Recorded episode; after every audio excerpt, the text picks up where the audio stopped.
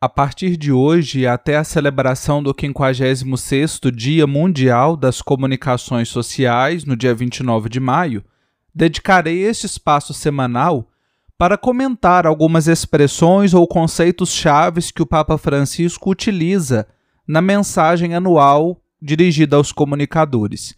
E eu quero começar por aquele que se apresenta como uma motivação primeira do pontífice ao apresentar a escuta como condição para a comunicação.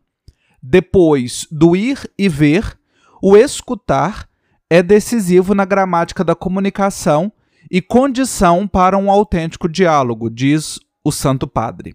Para Francisco, nós estamos perdendo a capacidade de ouvir a pessoa que temos à nossa frente.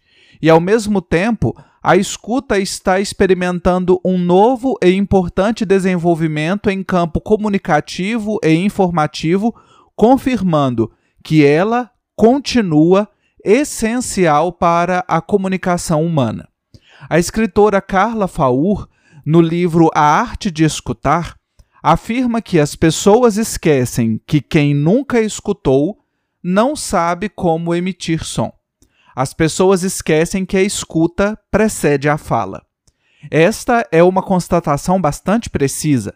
Nossa sociedade e também a igreja privilegia pouco a escuta, aquela escuta autêntica, atenciosa, aberta. Talvez se ouça muito, mas se escute pouco.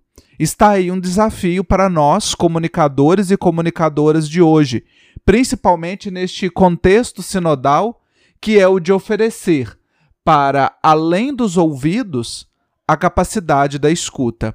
Esta é a missão da igreja ao se colocar no ambiente comunicacional. Dos meios tradicionais às mídias digitais, ela não está só para emitir a sua palavra, mas também para escutar aqueles que a procuram nestes lugares.